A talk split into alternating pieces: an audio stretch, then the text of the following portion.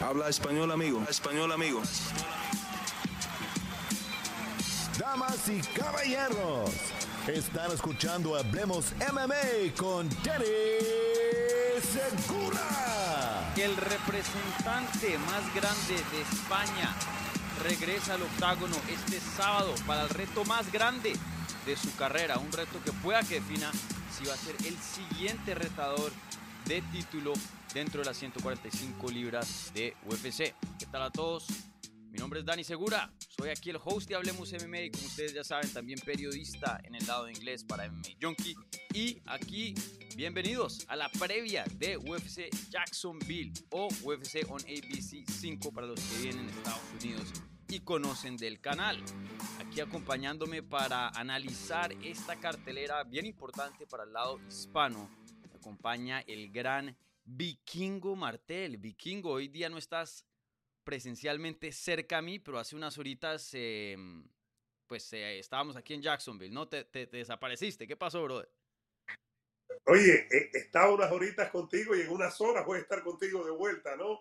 Eh, es decir, no es que me, me desaparecí y no regreso, no. Oye, un abrazo, Dani. Se nota que has trabajado mucho miércoles y que has empezado temprano porque estás con los ojos cansados. Bueno, yo regresé a, a, Miami y estoy de vuelta ya el viernes otra vez para todos los eventos. Y fíjate, yo no recuerdo, no recuerdo, no, no he visto otro evento que haya tanta distancia de donde estamos, por ejemplo, que hayamos ido a cubrirlo, que no sea pay-per-view, que no sea una cartelera grande. Y ese es el efecto Topuria.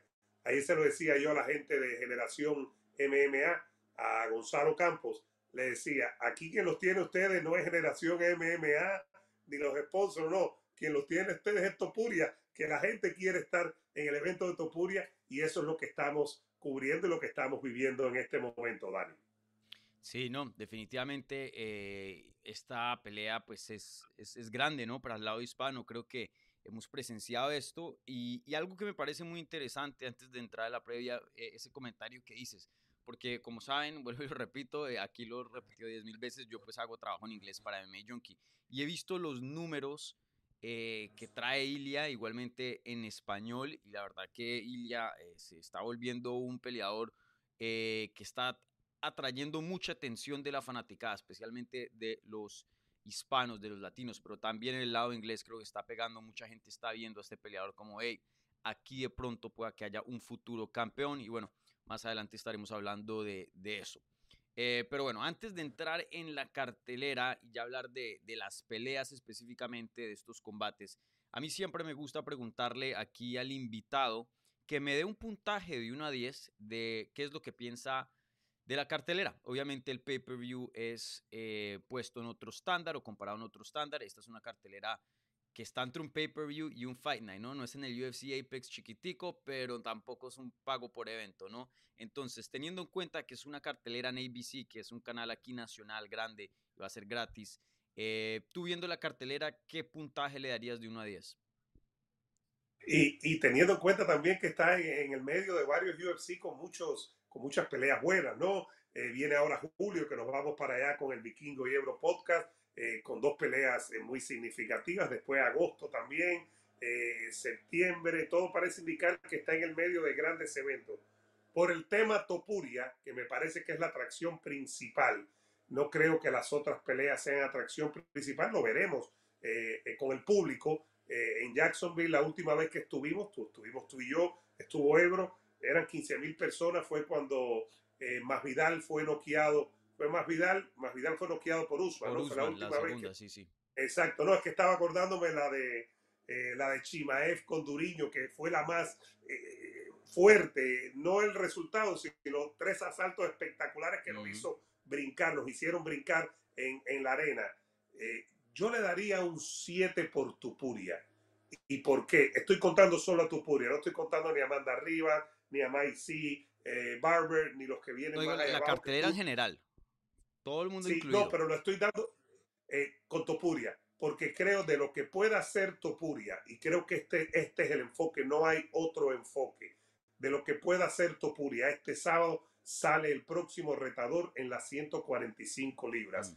Eh, creo que Topuria le da un 7 a este evento. Si no estuviera Topuria, bajara muchísimo, muchísimo, muchísimo. Es temprano, no es tarde, no es prime time, no es un sábado prime time ABC que se esperaría mejores números. Entonces creo que UFC lo está tomando de esa manera, lo está haciendo temprano, digamos que cerca de las 6 de la tarde, hora del este de los Estados Unidos, viene el evento eh, principal, pero yo le diera un 7 por Topuria. Yo me concentraría en Ilia Topuria, que da la impresión que es un fenómeno. Ayer tú y yo veníamos eh, en, el, en, el, tiempo que no estuviste durmiendo, di la verdad, en el tiempo que no estuviste durmiendo en el carro, en el auto, que veníamos de Miami hacia íbamos de Miami hacia Jacksonville, hablamos mucho de Ilia. Después, esperando que llegara Ilia, llegamos sí. temprano a Jacksonville, que nos tomamos un café, etcétera. Hablamos de un fenómeno y tú me decías algo y me gustaría que también nos comentara que tú crees que Ilia es un fenómeno y que tú lo viste, lo dijiste mm. desde que llegó al UFC. Y yo mirando su récord, antes de dejarte eso ahí, dejártela picando como te gusta el fútbol, mirando su récord en UFC, si no me equivoco, la primera pelea eh, la gana por decisión, pero después las ha acabado todas y ha ido subiendo el nivel, ¿no? Entonces, eh, yo por tu puria, regresando a tu pregunta principal, le dieron 7 porque hay mucho juego para el UFC, para las 145 libras, que el próximo evento es el campeonato. Sí. Es el campeonato en dos semanas, ¿no? En sí, menos de dos semanas. Eh, sí, el 8 de julio, eh, dos semanas exactamente después del sábado. Eh, sí, yo estoy, de acuerdo contigo, creo que yo le daría como un 7.3 si me pongo así específico. Eh, creo que lo que empuja eh, a darle este puntaje es esta pelea de Ilya contra Josh Emmett. Y, y, claro, te estamos hablando de Ilya siendo una figura muy importante para el lado hispano, muy importante para la división, para el deporte, pero también no nos olvidemos de, de Josh Emmett. Josh Emmett es un peleador que ha ganado pelea de la noche, knockout de la noche, es un peleador espectacular, pueda que mediáticamente no mueva mucho, pero en cuanto al producto que vemos en la jaula, un peleador sensacional que nos da muy buenos momentos y eso hace que esta pelea sea tan emocionante. Sí, es Ilia Topuria, pero la misma vez es con quién se está peleando. Literal, Emmet acaba de pelear por el cinturón interino contra Jair Rodríguez está en una racha creo que de 5 o 4 victorias consecutivas. Alguien del top 5, esta pelea es gigante, importante, entonces por eso le doy un buen puntaje a esta cartelera. Pero si fuera de esta pelea, eh, pues sí hay unas peleas por ahí, por allá en la cartelera que, que son buenas y, y, sí valen la pena, pero también hay muchas ¿no? que de pronto eh, mm, no, no, no, tienen tanta relevancia en, en, este deporte. Pero sí, sin duda aquí lo más grande y lo que está salvando esta cartelera es este evento estelar. Bueno, entonces, ahora sí vamos a entrar a lo que es la previa oficial y vamos a analizar combate por combate. Eh, entonces les recuerdo, por favor, gente, si están viendo un video, si le pueden regalar un like a este video, si son tan amables. Igualmente, si son nuevos, suscríbanse por aquí al canal para tener más contenido sobre las artes marciales mixtas en español. Igualmente, al final del video, si hay tiempo, Eduardo y yo eh, vamos a contestar algunas preguntitas de los fans. Entonces, eh, si tienen alguna pregunta, pónganla ahí en el live chat, por favor, usando un signo de interrogación. Y nosotros se las vamos a contestar. Por favor, mantengan también las preguntas enfocadas en lo que es UFC Jacksonville. No me pregunten de Conor, no me pregunten de John Jones. Aquí vamos a hablar de Ilia Topuria, papá. Así que, por favor, eh, mantengan las, las, las preguntas bien enfocadas. Entonces, bueno, empezamos. Empezamos siempre eh, con lo más grande y vamos a lo más chico. Eh, empezamos con el evento estelar, que va a ser una pelea de las 145 libras, como habíamos mencionado. Josh Emmett, un gran veterano, un gran contendiente de la división de las 145 libras. Pelea contra Ilia Topuria, un gran prospecto, bueno, ni siquiera ya prospecto, un gran contendiente que viene en ascenso y que promete mucho ya eh, hoy día Ilia Topuria en el evento estelar de esta cartelera. Cinco asaltos, eh, una pelea sensacional. Entonces, empezamos por acá y, y mm, te tengo varias preguntas. Entonces, intentemos como mantenernos enfocados en las preguntas y así vamos analizando detalle por detalle de, de lo que es este combate. Primero que todo, te, te, hago esta, te mando esta. Este es el oponente correcto para Ilia Topuria y te lo pregunto porque ahora lo estamos hablando y, y nos estamos muy emocionados de este combate, pero yo me acuerdo que cuando este combate se anunció, y yo no solo hablo por mí, muchas otras personas estaban un poco sorprendidos de esta pelea. ¿Por qué? Porque Ilya estaba hablando de Brian Ortega, eh, de pronto Max Holloway, Korean Zombie, y pues en, ese entonces, mientras Ilya hablaba de todos estos oponentes, eh, Josh Emmett estaba, estaba pactado a pelear con Jair y luego pierde y no sabíamos que iba a regresar tan temprano. Imagínense, eh, em, perdón, eh, Emmett terminó siendo el perdedor de esa pelea y va a regresar más temprano que Jair. Entonces, te hago la pregunta, ¿te sorprendió que hicieron esta pelea y te parece la pelea adecuada o piensas que de pronto otra pelea en la división de pronto hubiera servido, hubiera tenido un mejor uso para Ilia en este momento? Mediáticamente tal vez sí me sorprendió porque Topuria estaba pidiendo, digamos, a, a, Brian Ortega, pero Brian Ortega todavía no tiene nada, estamos esperando, ¿no? Puede que pelee en julio, el próximo, en, en, perdón, en julio va a ser, no, en septiembre, perdón, en septiembre la cartelera mexicana del 16 de septiembre allá en Las Vegas. Eh, tal vez sí mediáticamente me sorprendió, me preguntaba si era el oponente adecuado. Yo creo que sí, porque viendo lo que Topuria le hizo a Bryce Mitchell, cómo jugó con él, cómo lo destrozó, cómo lo golpeó y cómo lo sometió en el segundo asalto el pasado mes de diciembre, yo creo que esto es una subida de nivel, pero va de acuerdo a lo que ha ido demostrando Tupuria. Josh Emmett, Josh Emmett es tremendo peleador y creo que, que cuando me pregunta si es el correcto, yo creo que sí, porque creo que esta es la prueba definitiva para ver si Topuria está. Él te dice que sí, él me dice que sí a mí, te lo dijo a ti, se lo dijo a todo el mundo ayer, lo dijo el sábado en Miami cuando lo vimos en, esa presentación que hizo. Este es el número 5 en el ranking Josh Emmett. Lo que pasa es que Josh Emmett fue también destrozado por Jair y de momento se nos olvida, Dani, que Josh Emmett es tremendo peleador también, que tenía cinco victorias consecutivas antes de que Jair lo liquidara ya en Australia y era también, si hubiera ganado Emmett, Emmett estuviera peleando en julio con Volkanovski sin duda alguna. Yo creo que sí es el candidato, es el oponente adecuado y es el oponente que nos va a decir, Topuria es de verdad for real, es de verdad, es, es, es de verdad, es, un tipo real. Bryce Mitchell nos dio una idea, nos dio tal vez eh, eh, una idea adecuada de cuán bueno es si le gana, y yo espero que le gane, me parece. No es que yo espero que yo quiera, probablemente lo quiero, sí, sino que creo que le va a ganar si le gana a Emmett y lo liquida. Creo que Topuria demuestra, primero le gana el número 5 de la división, siendo él el 9 y, creo que demuestra que sí que estaría por arriba. Sí es el, el, el, adecuado y me sorprendió mediáticamente, pero UFC es muy inteligente, los matchmakers son muy inteligentes también. A veces nosotros pensamos que somos matchmakers, nos equivocamos mucho más que ellos, ¿no? Sí, sí. Eh, Sabes, esta pelea sí me gustó, pienso que es una pelea, un, paso que sí tiene sentido, pero em, yo creo que sí había una pelea que tenía un poco más de sentido, que hubiera sido el zombie coreano, en mi opinión creo que tiene el mismo respeto que tiene Josh Emmett en la edición, en sentir de que pues, es un contendiente pro comprobado en la categoría, llegó a pelear por un título indiscutido, obviamente, contra Volkanovski, aquí mismo en Jacksonville, tú y yo estuvimos aquí presentes.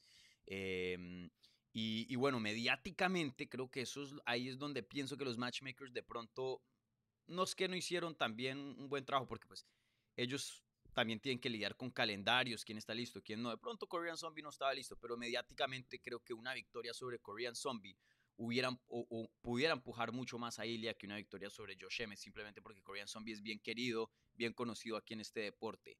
Eh, pero el sentir está igual. Eh, el siguiente paso de Ilya era comprobar si es un top 5 o no, ¿cierto? ya le había ganado toda la otra competencia, como habías mencionado, había arrasado con la competencia. Sin duda tenemos un buen peleador acá, pero ¿qué tan bueno es? ¿Será que es parte de la élite? ¿Será que es top 5? Esa era la pregunta principal. Entonces, en términos de eso, creo que los matchmakers sí, sí eh, cumplieron y, chequearon esa cajita de, del siguiente paso de ella. Era conseguirle a alguien del top 5, conseguirle a alguien que tiene respeto en la división, a ver dónde está parado Ilya y creo que exactamente el sábado tendremos nuestra respuesta eh, si es que Ilya va a ir por un campeonato o no, porque eh, claramente Josh Emmett es de los mejores del mundo, de pronto no el mejor, pero sin duda entre los mejores del mundo y ganarle a Josh Emmett no es cosa fácil.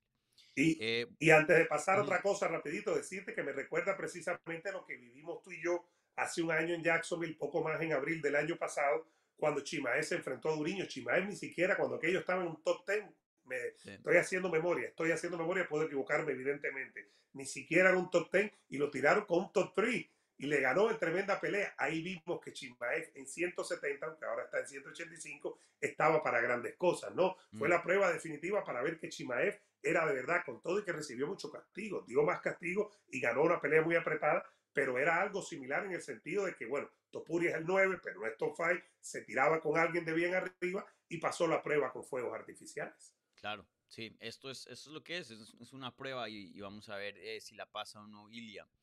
Y bueno, la otra pregunta que te quería hacer respecto a Ilia es, em, es la fanaticada y el interés que ha traído. Tú lo has sentido en tu canal de YouTube, igualmente yo también, yo he visto los números en MMA Junkie, sin duda un contendiente que está causando mucho interés. Em, ¿Tú crees que, por lo que has visto, crees que todavía los medios de inglés se han dado cuenta de eso, la compañía se ha dado cuenta de eso? Sin duda, pues algo se están dando cuenta porque está en un evento estelar y eso. Pero, pero tú sabes, ahí siempre hay una barrera con el lenguaje, aunque uno lo quiera o no. Eh, y, creo que la gente que sabe español y puede consumir contenido en español ve una versión un poco distinta de Ilia que en inglés. No sé si, si has notado eso. Ahora, tú lo, tú lo sientes más que yo porque tú trabajas para MMA Junkie. Mm. Eh, tú produces contenido, haces videos, escribes notas, eh, traduces eh, y tú ves los números también, lo ves mucho más que yo, que yo leo, consumo, pero no veo los números, yo veo los números en español.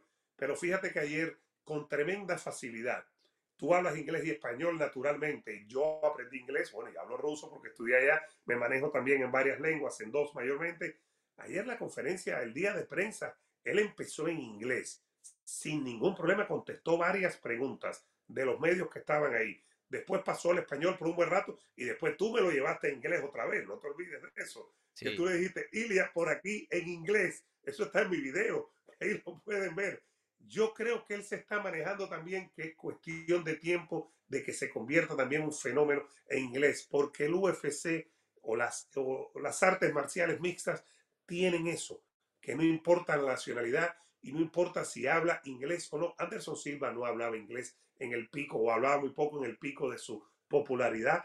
George St. Pierre hablaba inglés con acento francés cuando era el mejor. Es decir, ha habido muchos peleadores que son de afuera que han sido legítimas estrellas de, de, de, UFC, de MMA, y el inglés no ha sido su lengua principal o lo han hablado muy poco, como Anderson Silva. Entonces yo creo que es cuestión de simplemente ganar en la jaula y, y Topuria va a ser un fenómeno porque es que él gana como un fenómeno. Él liquida a sus oponentes. Le ayudó mucho la bronca con Paddy Pimble en Inglaterra y después en diciembre pasado, cuando pelearon en la misma cartelera, la conferencia de prensa fueron ellos dos básicamente diciéndose cosas en inglés. Fue un espectáculo, un circo, algo fuera de lo normal y, significativo. Al final Pimble le regalaron una decisión y Topuria liquidó a Bryce Mitchell, ¿no? Entonces, yo creo que Topuria es un fenómeno independientemente de la lengua. Creo que Topuria es un mm. fenómeno porque lo hace en el, en el, iba a decir en el cuadrilátero, en la jaula, en el octavo,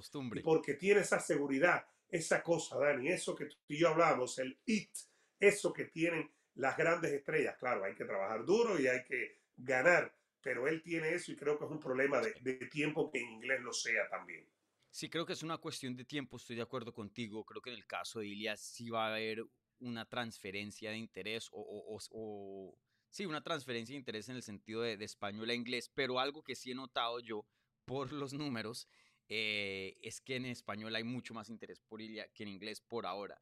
Creo que es como una ola, ¿no? Nosotros en español estamos en una puntica más alta y en el inglés está subiendo, pero está ahí, está ahí acercándose. Entonces creo que eh, después de esta pelea, no sé, en unas peleas más, creo que ya la ola va, va a seguir avanzando y alcanzando a, al lado inglés, pero eso sí me ha parecido muy interesante. Creo que en el lado español hay mucho más entusiasmo por Ilia que, em, que el lado inglés. Y, bueno, eso habla de, los lenguajes, de las regiones, de las culturas, que me parece muy interesante cubriendo este deporte tan internacional. Y, oye, eh, otra pregunta acá, más o menos ya lo habías hablado al comienzo, pero quiero hacer la pregunta ya explícita el ganador de aquí, estos dos que se están peleando, si hay una pelea de título, ¿tú crees aquí en juego el sábado en la noche en Jacksonville? Yo creo que sí, pero depende de lo que pase el, 8 de julio en Las Vegas, ¿no? Eh, creo que sí, eh, que se sobre todo Topuria, a Emmet creo que lo puede mover y ver qué pasa, porque viene una derrota con Jair, aunque nunca se sabe el matchmaking y siempre te pueden sorprender. Mira a Colvington, salió de la nada va a pelear por un título y probablemente no se lo merezca, pero ya es un hecho, ya parece que, que va a ocurrir, ¿no? Yo creo que sí, pero depende de Jacksonville. ¿Por qué te digo esto? Lo hemos hablado con Ebro en el programa de nosotros en el Vikingo y Ebro podcast.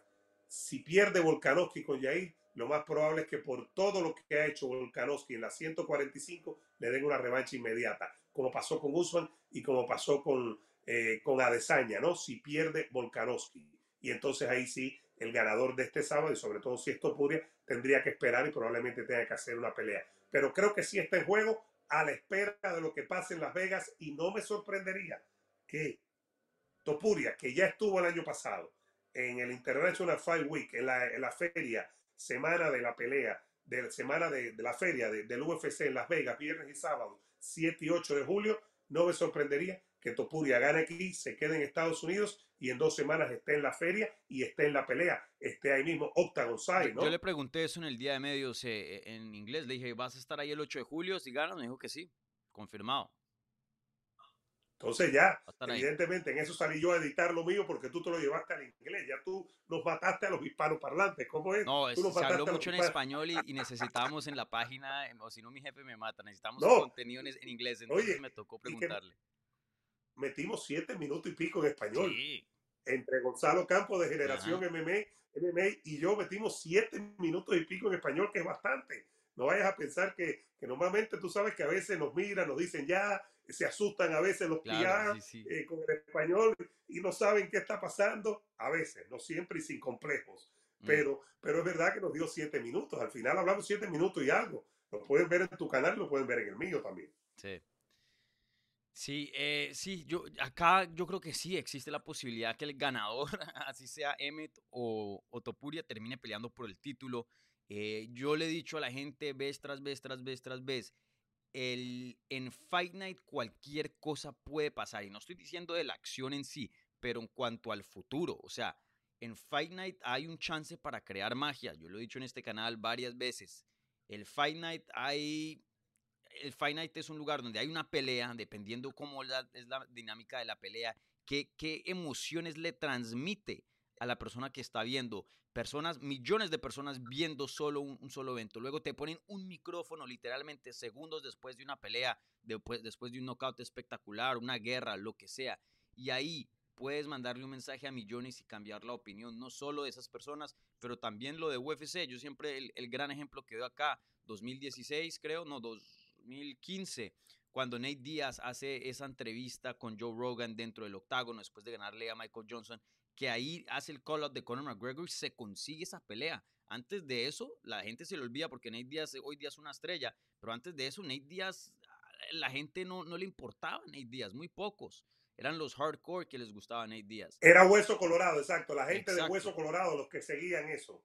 Y, miren hoy día, entonces, la fortuna de alguien en, en, un fight, en una pelea, puede cambiar brutalmente. Entonces, incluso la de Josh Emmett, él mismo dijo, con 38 años de edad, una derrota así contra Jair, pero quién sabe, pueda que, eh, no, supongamos, no, no que a Ilia en 30 segundos, Jair se lesione mañana y él le tenga un mensaje a Volkanovski o algo así. Uno nunca sabe, las cosas se pueden acomodar de una manera de, de, de, de, de, a favor de cualquier peleador, especialmente una victoria en un evento estelar, ABC, y bueno, estamos hablando de, dos peleadores de alto calibre. Entonces, yo sí creo que aquí puede haber una pelea en, titu en juego para ambos peleadores, pero obviamente más para Ilia Tupuria. Creo que si él gana, eh, probablemente, probablemente sea el siguiente retador al título.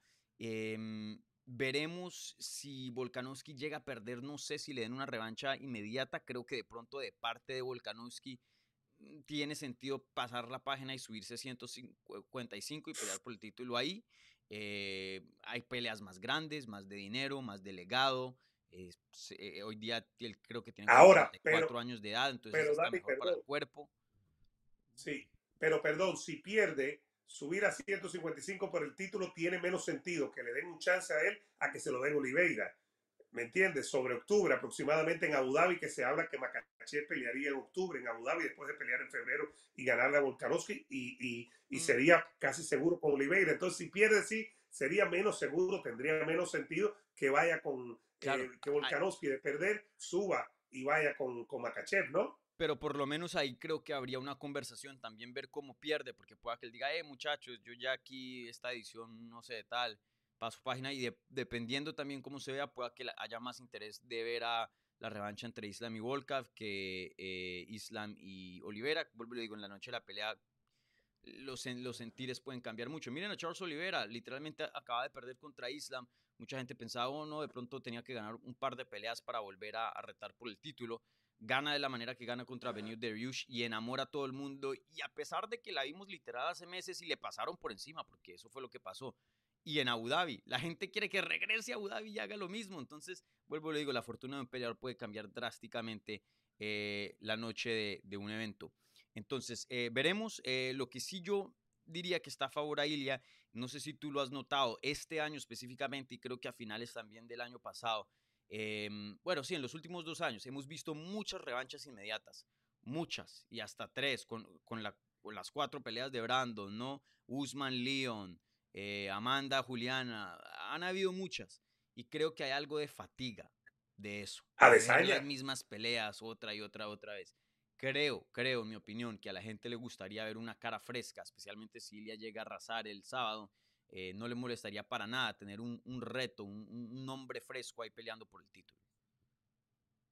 Puede ser, pero habría que ver los números, porque esta gente ve mucho el tema de las métricas, no de lo que vende. Cuando tiraban el año pasado, ¿te acuerdas que Dana White nos decía en Jacksonville, eh, la cartelera de Guzmán Masvidal, que estaba Chimael con Duriño, cuando hablamos del fenómeno de Chimaev, que te acuerdas, era la primera vez que estaba de este lado del océano básicamente, ¿no? Después de convertirse en un fenómeno en Abu Dhabi, pelear una semana detrás de otra, vino contra Duriño y Dana White decía algo, cada vez que tiramos algo de Chimaev, explotan las redes, explotan los números, las métricas. Entonces, ellos me imagino que mirarán, me imagino no, estoy seguro, que mirarán y, y verán las métricas de lo que haga Topuria hoy, cómo le fue, cómo explotaron las redes, en Estados Unidos, eh, globalmente, en Sudamérica, en todo el continente americano, en Europa, en España mayormente, y mirarán después qué pasa con, con Volkanovski y Yair, que tiene el factor mexicano, que es el más grande entre los hispanos, sin duda alguna, eso no se mm. puede discutir, me parece a mí que es evidente en deportes de combate. Eh, creo que mirarán las métricas y verán qué pasa con Volkanovski y Yair el 8 de julio en Las Vegas, cómo le va ese evento, siendo la pelea principal y tienen otro evento mexicano, muy mexicano, en, en, septiembre en Las Vegas también se lo han arrebatado al boxeo, se lo han arrebatado al Canelo Álvarez que está, que no sabe con quién va a pelear y no acaba de poner el huevo el Canelo en el boxeo. Entonces creo que mirarán las métricas puede que tengas razón. No tengo motivos fuera de fanático de, de pensarlo, ¿no? Puede que tenga razón que estén cansados de las revanchas inmediatas, pero de momento si ven que Volkanovski y Jair le va bien eh, medio millón de pay-per-view, se llena la arena, mm. la feria es un éxito, venden bien en México, eh, eh, globalmente el evento es grande.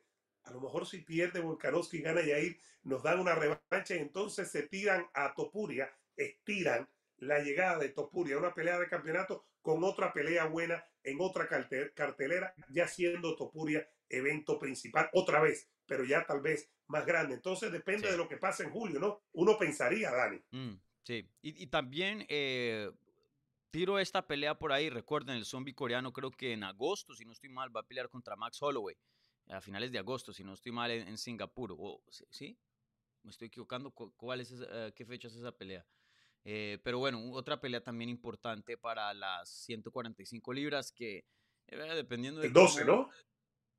Eh, va a ser el, ya te digo, el, el 26 de agosto. Entonces, em, ah, el 26, pues claro. Eh, también otra pelea importante. Entonces, si hay muchas cosas pasando en esa división eh, que pueda que impidan que el ganador del sábado pelee por el título, pero sin duda que el ganador del sábado termine peleando por el título en su siguiente pelea, creo que están las cartas para ambos peleadores, específicamente para Ilia Topuria. Y, y bueno, eh, ya entremos a hablar un, poco del combate en sí, ya fuera de lo que significa el combate, de las historias, de, la atracción de Ilia, esto, lo otro. Hablemos ya de la parte técnica. Técnicamente, ¿tú cómo ves este combate? Josh Emmett, un peleador súper, súper aguerrido, un peleador que tiene, que tiene, un aguante fenomenal, tiene poder en las manos, eh, es bien activo, muy versátil, buen boxeo, buena lucha también, buen jiu-jitsu, la verdad no, no es que tiene un área específica de una carencia así gigante. Se puede decir lo mismo de Ilia también, un peleador muy versátil, joven, aguante, mucho poder en las manos, un jiu-jitsu muy avanzado también. Eh, en cuanto a la parte técnica, ¿tú cómo ves este reto para Ilia Topuria? ¿Quién crees que, cómo, cómo crees que se desenvuelve la pelea antes de que me sueltes la predicción? Reservemos eso para el final. Yo creo, fíjate, y no sé si estoy confundido y tú que eres mucho más insider que yo porque estás en el día a día en esto, me puedes sacar de la duda. Yo te decía ayer, y, y, y lo hablaba también con Gonzalo Campos de Generación MMA y con Carlos Contreras, los que estábamos ayer en español hablando. Yo tenía la impresión, y quiero verlos en el pesaje, ¿no? Cuando estén sin zapatos cara a cara, yo tenía la impresión que Emmett es más alto que Topuria. Uh -huh. Sí me da la impresión que es más fuerte de caja de caja torácica, de brazos, me da la impresión. Eso no significa que es más fuerte a la hora de, de, los deportes de combate le dan mucho, mucho emparejamiento a los que tienen fuerza en las muñecas, a los que tienen fuerza de pierna. Eh, no hay que estar, no el más fuerte es el que gana ni el que más noquea, no el que tenga más bíceps. Yo técnicamente veo a Topuria, porque Yair le dio muchas, tapadas, muchas patadas a Topuria, ¿no? Yair lo conectó con patadas, patadas y lo liquida abajo, ¿no? No, no tuvo defensa para eso eh, George Emmett. Pero creo que Topuria va a usar más la lona, porque aunque Emmett es luchador, Emmett es tan fuerte y pega tan duro con esos, con esos puños que no usa casi la lucha, como Joel Romero, que uh -huh. probablemente es el mejor luchador ahora mismo de las eh, artes marciales mixtas, por lo que hizo en lucha, no, no luchador de MMA, sino lo que hizo en lucha eh, olímpica. Joel Romero probablemente, y no usa casi la lucha por un tema de salud de espalda, pero creo que Topuria lo va a llevar a la lona, me parece. A lo mejor nos sorprende. A lo mejor lo que hizo Fort Lauderdale en este gimnasio eh, es liquidarlo arriba porque creen que ya no tiene los mismos reflejos después de que Yair lo maduró básicamente a Emmett. Y a lo mejor lo maduran arriba y lo liquidan abajo. No veo a Topuria, no sé por qué, tirando patadas altas como Yair porque no tiene esas extremidades largas. Eh, no es su manera de pelear. Tal vez si las tira abajo se las tiró a, Bryce Mitchell y lo aflojó un poco también con algunas patadas abajo. Y cuando tú golpeas arriba y de momento te dan abajo, como no tienes defensa porque estás con la mente arriba, te hace mucho daño ese low kick, esas patadas abajo. Yo veo, me da la impresión a Topuria yendo a la lona y dominando a Emmett en la lona con dominio y con ground and pound. Me parece que va a intentar derribarlo. Me parece a mí que por ahí va la cosa. Puedo estar equivocado.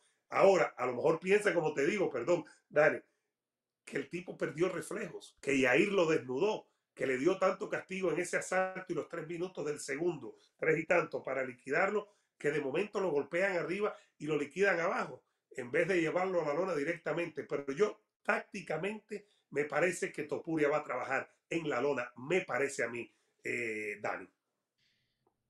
Me atrevería, creo que tienes eh, comentarios muy acertas muy bien. Me atrevería a decir que eh, Topuria, la ventaja más grande para él va, va a ser en el suelo. Estoy de acuerdo contigo. Que se desenvuelva en el suelo, eso no sé, porque Topuria también, tú sabes, como le dicen, el matador, él le gusta la sangre, él le gusta intercambiar, él le gusta el knockout, él le gusta boxear y tiene con qué, obviamente, eh, pero sin duda creo que ahí la pelea se pone un poco más pareja. En mi opinión, en mi opinión, técnicamente, Topuria es superior en todos lados, la verdad. Eh, en unos lados mucho más, en otros lados más reñido. Entonces, en cuanto a la lucha, de pronto sí es un poquito mejor que Topuria en la lucha, pero si sumamos el grappling en general, o sea, lucha y jiu-jitsu mezclados, creo que el mejor grappler es Ilia Topuria, tiene mejores sumisiones, eh, tiene más conocimiento en el suelo y simplemente tiene una técnica más avanzada y, sabe de más técnicas que eh, Emmett. Emmett por lo general es un peleador muy básico y no lo digo de insulto, lo digo hasta de bien, un peleador que se mantiene en, sus, en, las técnicas básicas y es muy bueno en eso, pero no es un peleador que te va a hacer una técnica muy avanzada o complicada o que te va a hacer trampas o que tiene un juego muy sofisticado. El juego de él es relativamente simple. Y creo que Ilia, pues el sábado pasado, cuando estábamos ahí en Miami en el día de medios que él tuvo, él hablaba de eso, ¿no? Un poco, que el estilo de él encajaba perfectamente para, para Ilia. Y creo que sí, eh, estoy de acuerdo con eso. Ilia, en mi opinión, es un mejor boxeador. Eh, en cuanto a físico, creo que son muy similar. Y, y, en el suelo, creo que Ilia tiene una ventaja gran, más grande eh, por el jiu-jitsu. Creo que es mucho mejor en el jiu-jitsu que Emmet. Eh, Aquí yo pienso que si la pelea se desenvuelve de pie, Ilia probablemente va a ganar y tiene con qué ganarle, pero ojo, tú sabes, guantes de cuatro onzas, Josh me tiene un poder brutal, así que ahí se, se la rifa un poquito más que en el suelo. Sí. Entonces yo creo que va a haber una combinación de ambas cosas, de, de, de suelo y de striking, pero creo que Ilia va a intentar, Ilia no solo quiere ganar este combate, él lo ha dicho, Después de esta pelea, todo el mundo sabrá que yo soy el siguiente al título. Eso fue lo que dijo ayer y lo lleva diciendo ya por bastante tiempo. Él va a mandar un mensaje, él no, va, va a conseguir una victoria, él lo que quiere es mandar un mensaje a la fanaticada, a la división y a UFC, que él es el siguiente y punto. Ilia tiene una prisa para llegar al título, él ya se siente el mejor del mundo y él lo ha dicho, yo soy el número uno, solamente que no tengo el cinturón. Él no quiere dos o tres más peleas, como dicen varios, ahí poco a poco, y no, él quiere pelear por el título ya. Entonces, eh, yo creo que él va a mandar un mensaje y, bueno, eh, en el transcurso de esas, algo se va a rifar. Entonces, pueda, pueda que haya una sorpresa de parte de Josh Emmett. Eh, le doy un porcentaje pequeño, pero creo que mientras intercambies con Josh Emmett, siempre va a haber un chance para Josh Emmett. Especialmente, como tú decías, Ilya no es el peleador como, como Jair, que se va a mantener lejos y puede tener a distancia al poder. No, él va, él va como un torito. Como un Los dos marchan hacia adelante, exacto. Y Ilya es un peleador. ¿Así no? Ajá, exacto. Ilya es un peleador relativamente corto y pequeño para la división en cuanto a tamaño, ¿no? Eh, en cuanto, sí, en cuanto a alcance y todo eso. Entonces creo que los dos se van a, van a cerrar la distancia, van a intercambiar y eso va a ser una guerra, pero eh, fenomenal. Y en esa guerra yo creo que Ilya es el peleador que pega más fuerte, más rápido, mejores reflejos, probablemente a este punto mejor aguante también, pero ojo, M todavía tiene ese poder que, cualquier cosa puede pasar ahí. Bueno, entonces ahora eh, vámonos con la predicción oficial. Eh, te doy a ti oh. la oportunidad para, para dar tu, tu pick. Eh, ¿Cómo es esta pelea? Bueno, ya hablamos de eso, pero ¿cuál es tu pick? Si tienes algún método específico, un round, cuéntanos. Yo, fíjate, a mí lo de los rounds me cuesta trabajo. Eh, es más rifársela, ¿no? En el tema de los rounds, pero bueno, cada uno hace lo que quiere, lo que estima y es parte del trabajo siempre. Eh, y quería preguntarte antes de eso, para asegurarme que estoy en lo correcto, ¿no? Antes de darte mi predicción todavía me, quedo, me quedan unos, unos minutillos contigo antes de hablar de la otra pelea. M de un golpe pega más duro que Topuria, ¿no? De un golpe, ¿no? Da la impresión. ¿O no? Mm. yo creo que Topuria, sabes que tiene las manos más pesadas, pienso yo. Oh, entonces, eh, veremos el, el sábado. yo tiene un poder brutal de que, M, de que M con un golpe, vaya, si se hace la prueba esa famosa de de la pera, de dar el golpe y te sale lo que la, la fortaleza del golpe, yo pensaba tal vez que Emmet de un golpe pegaba más duro. Pero bueno, tú piensas que, que Topuria. Mi predicción, wow, temprano hoy miércoles, hoy jueves, el viernes vamos a estar ahí contigo, evidentemente, en, en el pesaje, el sábado en la cartelera, para que la gente sepa que vamos a estar ahí cubriéndolo. Ya Dani, donde ustedes lo ven, está en, en la suite presidencial del hotel ahí en Jacksonville. Es una suite que se la guardan a Dani Segura cada vez que viaja. Eh, yo lo vi hacer check-in, señoras y señores, a Dani y, era alfombra roja. Alfombra roja y Dani me decía, only English, only English. Y nosotros, bueno, only English. Nosotros en Jacksonville. Y, nos recibieron ahí con un café y, ¿cómo se llama? Y unos tacos ahí que nos comimos. Yo creo ya después de la parte esta eh, interesante, yo creo que Topuria gana por sumisión o por nocao. Eh, cuando digo knockout, tú sabes que puede ser yo en la lona, ¿no? Tan, tan, tan, ground and pound. Y ese, ese es el que más visualizo.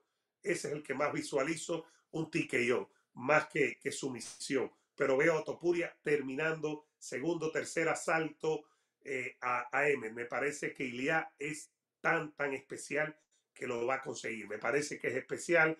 Lo hemos visto. Me has convencido con los datos que me has dado con la personalidad. Me ha convencido él con su trabajo. Mm. Tal vez tanta gente me sorprende verlo con tanta gente, pero es un grupo de trabajo. Ayer entró como con seis, llegó a Miami, había como diez en el día que, se presentó el sábado, que está en tu canal también. Eh, pero creo que es un grupo de trabajo. Eh, yo creo que termina, Dani, termina ganando eh, por ti que yo en el segundo o tercer asalto.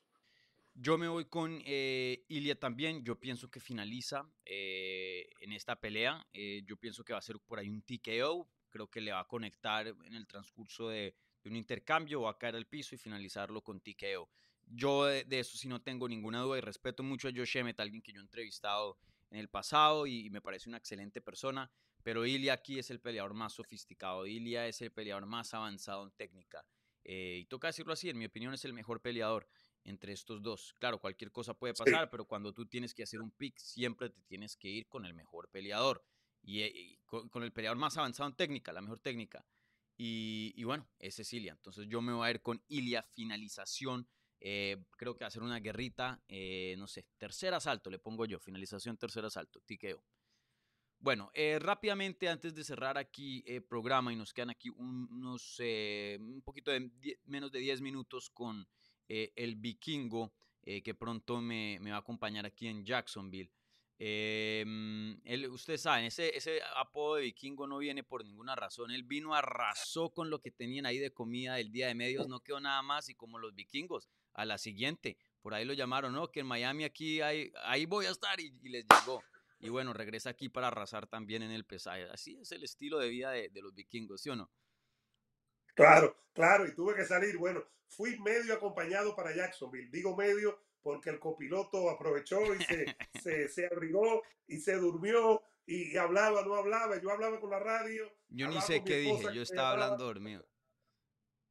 Eh, exacto. Y el regreso sí fue solo eh, ayer en la, en la tarde eh, y 95 hacia abajo hasta Miami. Ya el viernes temprano, mm. bien temprano salimos para estar en el pesaje contigo y sobre todo que sepan que vamos a estar en el pesaje, que vamos a estar con Dani. Siempre es un placer aprender con Dani. Yo aprendo mucho con Dani porque Dani, yo tengo dos insiders a los que yo, eh, como tal insiders, eh, con otro comparto, pero insiders son Dani y, Jorge Ebro, porque lo cubren y entrevistan a la gente. Tengo grandes amigos en la comunidad de MMA, como por ejemplo Liga Combate, Eric Alexander, como tu paisano de Cali, Carlito Santa Cruz, pero ellos están un poco afuera, todavía no han entrado, son, tienen un conocimiento brutal y llevan años cubriendo esto. Yo aprendo con ellos mucho. Pero eh, esos son los cuatro con los que yo lidio, mm. básicamente. Tú, Ebro, Eric Alexander y, y, Carlos Santa Cruz de MMA Adicto, y aprendo mucho con ustedes. Pero bueno, ya mañana de vuelta, el sábado vamos a estar ahí en, el Veterans, ¿cómo se llama? Veterans Arena, ¿no? Eh, Vistar Veterans Arena, algo así. Oye, pero rápidamente, yo sé que tienes el tiempo limitado y quiero preguntarte del evento coestelar, no nos podemos ir sin hablar de esa pelea. Amanda Givas contra Macy Barber. Eh, esta pelea, em, no voy a decir que es la más importante de las 125 libras, pero oye, Macy Barber entra con una racha de cuatro victorias consecutivas. El sábado pueda que extienda esa racha a cinco. Su última derrota fue contra la campeona actual Alexa Grasso, una pelea que Alexa, Alexa. iba ganando y pierde Alexa al tercer asalto y tú sabes, Macy Barber es una personalidad, ella no tiene pelos en la lengua y va y dice lo que tiene que decir. Eh, ¿Tú crees que si Macy Barber consigue una quinta victoria aquí, que la podamos ver peleando con Alexa Grasso a futuro? El, yo creo que sí, sobre todo si Alexa Grasso gana en septiembre, ¿no? Contra Valentina, que parece que va a ser la pelea, pero volvemos a lo mismo. Si gana entonces Valentina, buscarán una tercera pelea antes de meterlo. Esa sí, esa sí la tienes que hacer.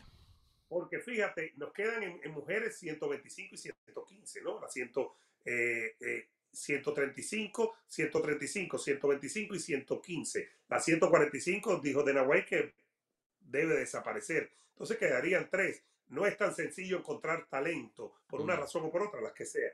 Yo creo que sí que pelearía con Alexa Grasso, sobre todo si da una buena demostración contra Amanda, que Amanda también quiere ganar, aunque ha ganado, ha perdido, ha ganado sus últimas, pero cuando dije, bueno, vamos a analizar la cartelera, esta es una que le ganó a la Araujo, que le ganó a Paige Van cuando se pensaba que Van tenía más oportunidades, ¿no? Que Van era eh, mejor todavía. Entonces, a Mackenzie Durr, que ha sido destacada también.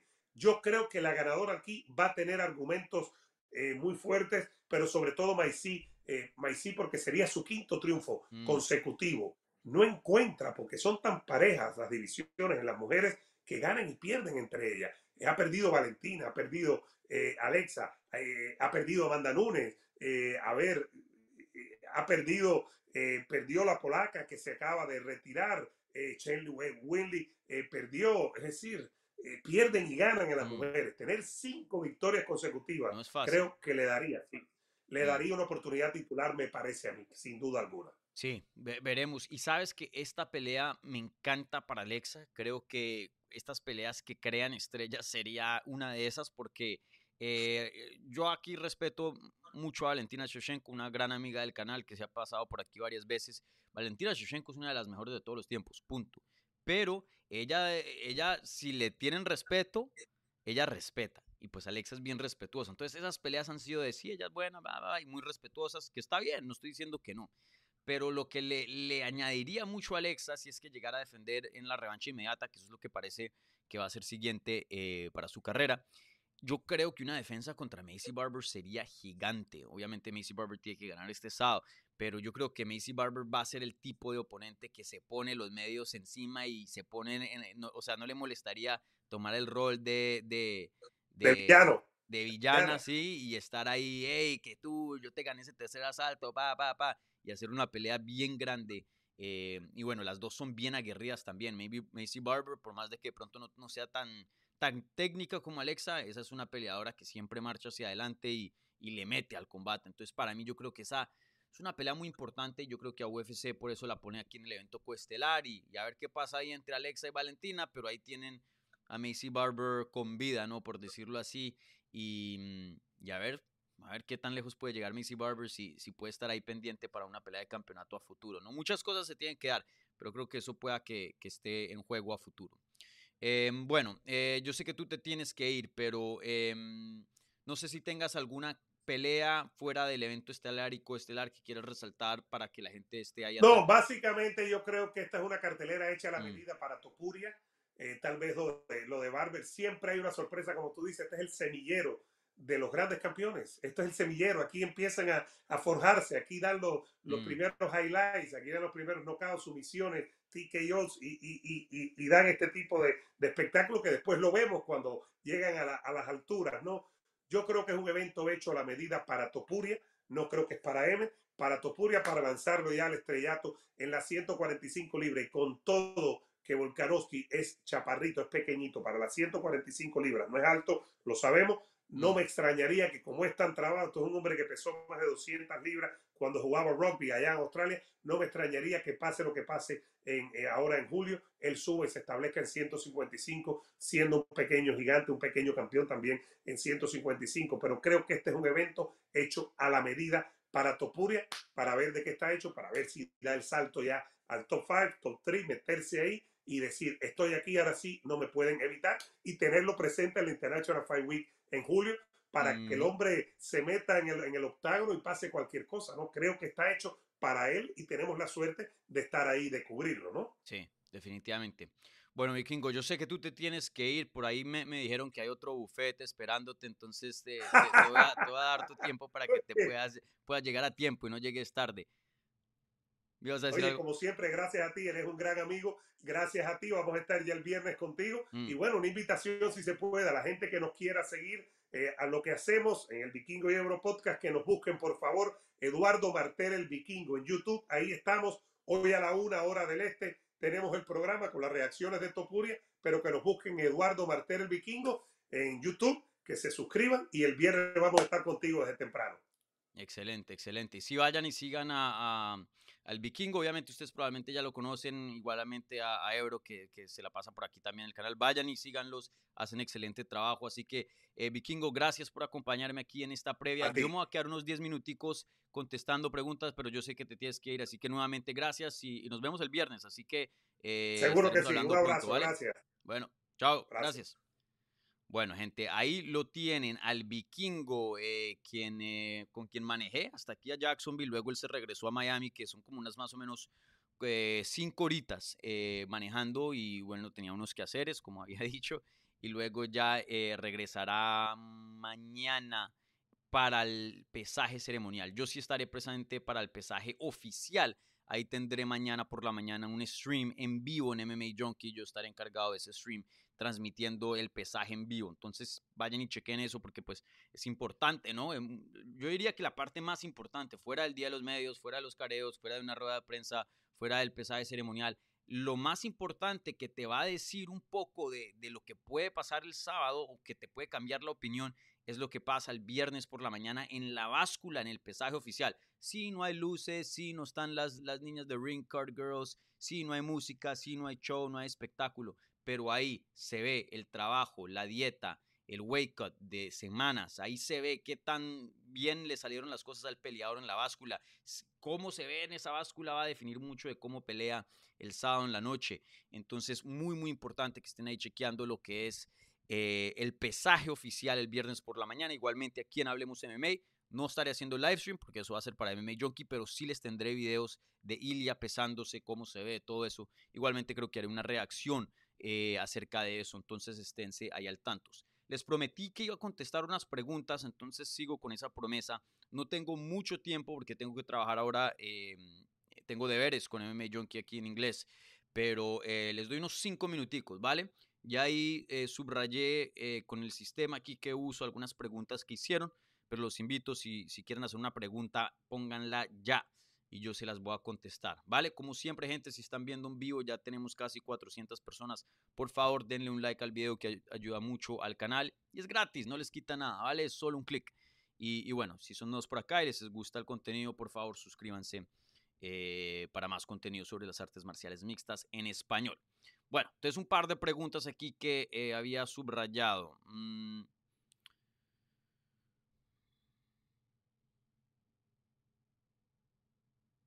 Bueno, esta pregunta viene de CDC, que creo que él es español, si no estoy mal, y dice, hola Dani, ¿crees que en Estados Unidos ven a Ilia como un pegador slash striker únicamente? Ilia tiene muy buen grappling y suelo y creo que la gente se olvida de ello.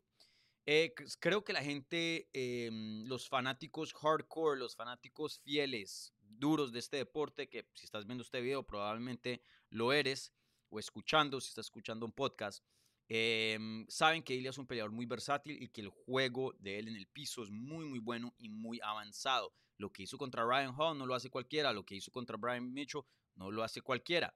Eh, pero ese juego es sobrepasado Mm, mediáticamente y para los casuales por los knockouts, el poder, porque usualmente eso es lo que causa más impresión que la técnica en el suelo, ¿no? Eh, por eso la gente le encanta tanto los knockouts.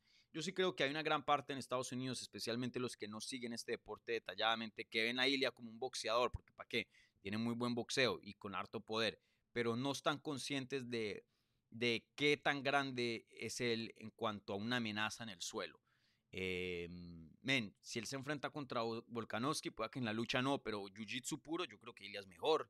Eh, me atrevería a decir que Ilya tiene uno de los mejores juegos de Jiu-Jitsu en, en, las 145 libras. Y algo que hace ese Jiu-Jitsu tan bueno es que muchos de esos Jiu-Jitseros son flaquitos, son eh, un poco de, no voy a decir débiles, pero sí, no, no tienen esa fuerza natural, ese poder que trae Ilya. Y cuando tú puedes cazar técnica, y, el jiu-jitsu, que es un, deporte que se requiere no mucha fuerza, eh, le dicen em, el arte suave, le dicen. Cuando tú puedes poner esas técnicas con fuerzas y, músculo, eso se multiplica por 10. Y creo que eso lo hace tan bueno en, esa área, porque sí, em, tiene, Bryce Mitchell tiene muy buena técnica, Ryan Hall tiene muy buena técnica, pero cuando le pones el físico que tiene Ilya, esa técnica se multiplica por 10. Entonces, sí, Ilya tiene un, suelo espectacular. Aquí un, comentario de un amigo, y por eso tiene ese solecito, esa, estrellita, como pueden ver, un amigo aquí en el canal, un miembro aquí de Hablemos MMA. Eh, entonces, saludos a CDC y saludos aquí a Gustavo Enrique Núñez Morán, que dice, buenos días Dani, saludos desde Paraguay. Muy buen horario de la cartelera el sábado. Al menos está, eh, al menos para esta parte. No, para mí, miren, y para España también estoy seguro que esto les encanta. Los españoles y los europeos, siempre yo me quito mi sombrero y tengo mucho respeto por esos fanáticos, porque eh, esa fanaticada es, es, puesta a prueba. Porque aquí yo estoy viendo peleas a las, una cartelera normal, ¿no? 10 de la noche, 11 de la noche, y yo me quejo muchas veces Ustedes lo han visto en este canal, que se llegan las 2 de la mañana, 3 de la mañana, y yo sigo trabajando porque me toca quedarme hasta después de las peleas en la rueda de prensa, y cuando la rueda de prensa termina, me toca escribir historias de la rueda de prensa y eso para MMA Junkie. Y, bueno, yo me quejo, pero la gente allá en España está viendo peleas a las 4, 5 de la mañana. mejor dicho, una función les da hasta el domingo al otro día. Entonces, creo que este horario, sí, muy bueno para mí. Me encanta ver las peleas por, durante el día y terminar ya a las 7 de la noche, ya terminar mis horas de trabajo y ya poder dormir a una hora normal, poder hacer actividades, verme con amigos si quiero. Em, y eso es todo chévere. Pero para la gente europea, la gente española, van a poder ver esta pelea a las 11 de la noche, que pues para mí de todas maneras es tarde, pero para ellos es tempranísimo comparado a, a, las horas em, que usualmente ven los combates. Entonces, eh, mis respetos ahí para todos los fanáticos de España y, creo que UFC tuvo eso en mente. Cartelera temprano, pongamos a Ilia para que pegue más duro allá, allá en España. Eh, los de UFC no son, saben lo que están haciendo. Hay, muchas piezas de, de, lo que se involucra eh, ser una compañía de peleas y, estas cositas, estos detalles de que, hey, eh, este mercado a este tiempo le, favorece, va, bueno, hagamos la pelea más temprano. Ese tipo de cosas eh, hacen una gran diferencia y bueno, por eso UFC está donde está, ¿no? La mejor compañía del mundo. Em, bueno, la señorita Guzmán por acá está presente. Desafortunadamente no he logrado que este programa ponga ahí los emojis que son exclusivos para los miembros de Hablemos MMA y los amigos. Eh, pero bueno, ahí está en el chat em, el emoji de, mi querido perrito Hachiko, que lo extraño mucho. Eh, por ahí me, andan mandando fotos. Eh, bueno, ¿qué otras preguntas hay por acá? Si no cierro programa, porque ya me tengo que ir a trabajar en inglés. Este.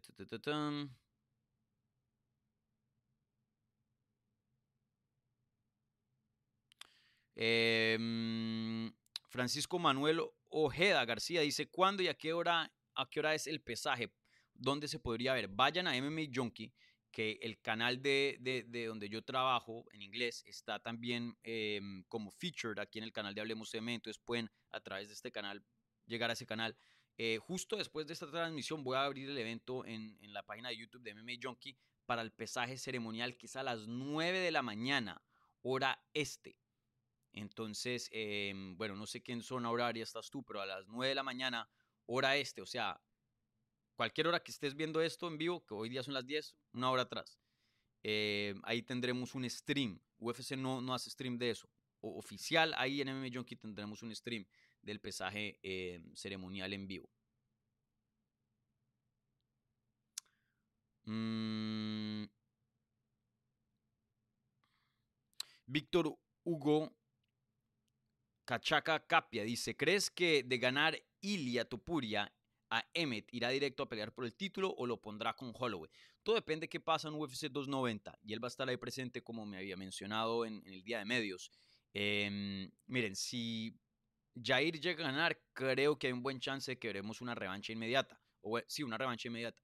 Eh, ya que pues Volkanovski ha sido un campeón tan dominante que cuando eres tan dominante la UFC como que te, te, da una, una tarjetica, un get out of jail free card, como se diría en inglés, una tarjetica de monopolio de, de, salir de la cárcel, que es, hey, si pierdes, tú puedes ejercer una revancha inmediata, como en el boxeo, estas cláusulas de revanchas inmediatas. Eso no está escrito en los contratos de UFC, pero por lo general es como no oficial, es un pacto no hablado, no firmado. Entonces, eh, si se llega a alargar eso, porque Jair llega a ganar y hacer una revancha, Em, creo que de pronto pondrían a Ilya a una pelea más. Pueda que sea contra el ganador de Korean Zombie contra Max Holloway, tendría sentido. Pero si me preguntan a mí si esa pelea se llega a alargar, lo correcto en términos de matchmaking, en términos de promoción, yo qué haría como promotor. Bueno, sigamos creciendo a Ilya. Pero a la misma vez démosle una pelea que no arriesgar que pierda y termine eh, arruinando sus chances de pelear por el título. Ahora, no hay peleas fáciles en UFC, eso no existe. Pero de pronto un rival más manejable que un Max Holloway eh, tendría sentido. Entonces vayan y pónganlo contra Edson Barbosa en un evento estelar en España, que sea el evento de él grande y crecer la leyenda más de, de y, cuando él pelee por el título que sea aún más grande. Edson Barbosa es todo un matón, pero que es un adversario un poco más manejable que, que otros en la división, sí un tipo de, un estilo de, esa pelea, un, para mantenerlo ocupado, entretenido, por decirlo así. Y claro, y si llega a perder, pues llega a perder, eso es parte del deporte, pero en, términos de riesgo eh, sería un matchmaking responsable, por decirlo así. Pero veremos, creo que todo eh, va a depender eh, qué pasa en UFC 290. Obviamente Ilya va a jugar gran parte en su futuro este sábado porque tiene que ganar y no solo ganar, pero hacer algo muy, muy llamativo para, para decir, sí, yo soy el siguiente. Pero a la misma vez hay otro componente que está fuera de sus manos, que es lo que pase el 8 de julio en el evento estelar de UFC 90. Bueno, eh, gente, con eso voy a cerrar combate rápidamente para no dejarlos metidos. Voy a cerrar aquí el poll que tenía, eh, la encuesta que tenía en eh, esta previa. Y era muy simple. ¿Quién gana? ¿Ilia Topuria o Josh Emmett? Y hubo exactamente, ya les digo, cuántos votos hubo. hubo 414 votos y 91% de ustedes dice que va a ganar Ilia Topuria y apenas el 8% Em, Josh Emmett. Em, sí, como lo dije en la predicción, eh, hablando del combate de Ilia, yo me voy con Ilia Topuria. Es el mejor peleador, es el peleador más técnico y por lo general, les doy este consejo, cuando vayan a hacer picks, siempre váyanse con el peleador más técnico. Hay veces que de pronto la fuerza, el físico, de pronto tiene su excepción ahí de cambiar esa regla, pero por lo general la técnica gana peleas, el mejor peleador gana, usualmente, claro existe la posibilidad de que le conecte de sorpresa, etcétera, etcétera. Pero por lo general la técnica triunfa en este deporte y hoy día, en mi opinión, Ilia Tupuria es un peleador más técnico que Josh Emmett. Entonces, bueno, con eso voy a cerrar aquí eh, lo que fue o lo que es eh, la previa de UFC Jacksonville. Muchas gracias por su sintonía. Un par de anuncios antes de cerrar. Por favor, síganme a mí en todas las redes sociales. Estaré posteando cosas detrás de las escenas y, updates y noticias del evento, de toda esta función ahí. Entonces síganme en Twitter, Instagram y Facebook en arroba Dani Segura y eso es D-A-N-N-Y Segura TV. También puedes seguir a este mismo programa en arroba Hablemos en Twitter, Instagram, Facebook y TikTok. Y, bueno, por último, em, se vienen un par de videos más que grabé el día de medios con subtítulos al canal, entonces estén atentos a, esos videitos. Eh, igualmente tengo una entrevista con Ilia Topuria, igualmente la entrevista del día de medios, pueden chequear eso si no lo han visto todavía. Y recuerden, les tendré más videos, eh, una reacción acerca del pesaje, videos del pesaje de mañana. Y, bueno, también para que no se les olvide, como siempre, voy a hacer una sesión de preguntas y respuestas, un video exclusivamente dedicado a hablar con ustedes directamente, a contestar sus preguntas acerca del evento. Ese video se va a dar a cabo en el canal de Hablemos MMA Clips, el canal secundario que también está featured, está eh, puesto en este canal, entonces pueden ir y chequear eso. Suscríbanse, esa, mm, esa serie de preguntas y respuestas, unas dos horas antes del evento, me imagino que esa la haré en la arena, eh, es exclusiva para ese canal. Entonces, sí, claro, este es el canal principal, pero algo, tiene sus propias cosas personalizadas ese otro, entonces es bien útil, vayan y se suscriban, ¿vale?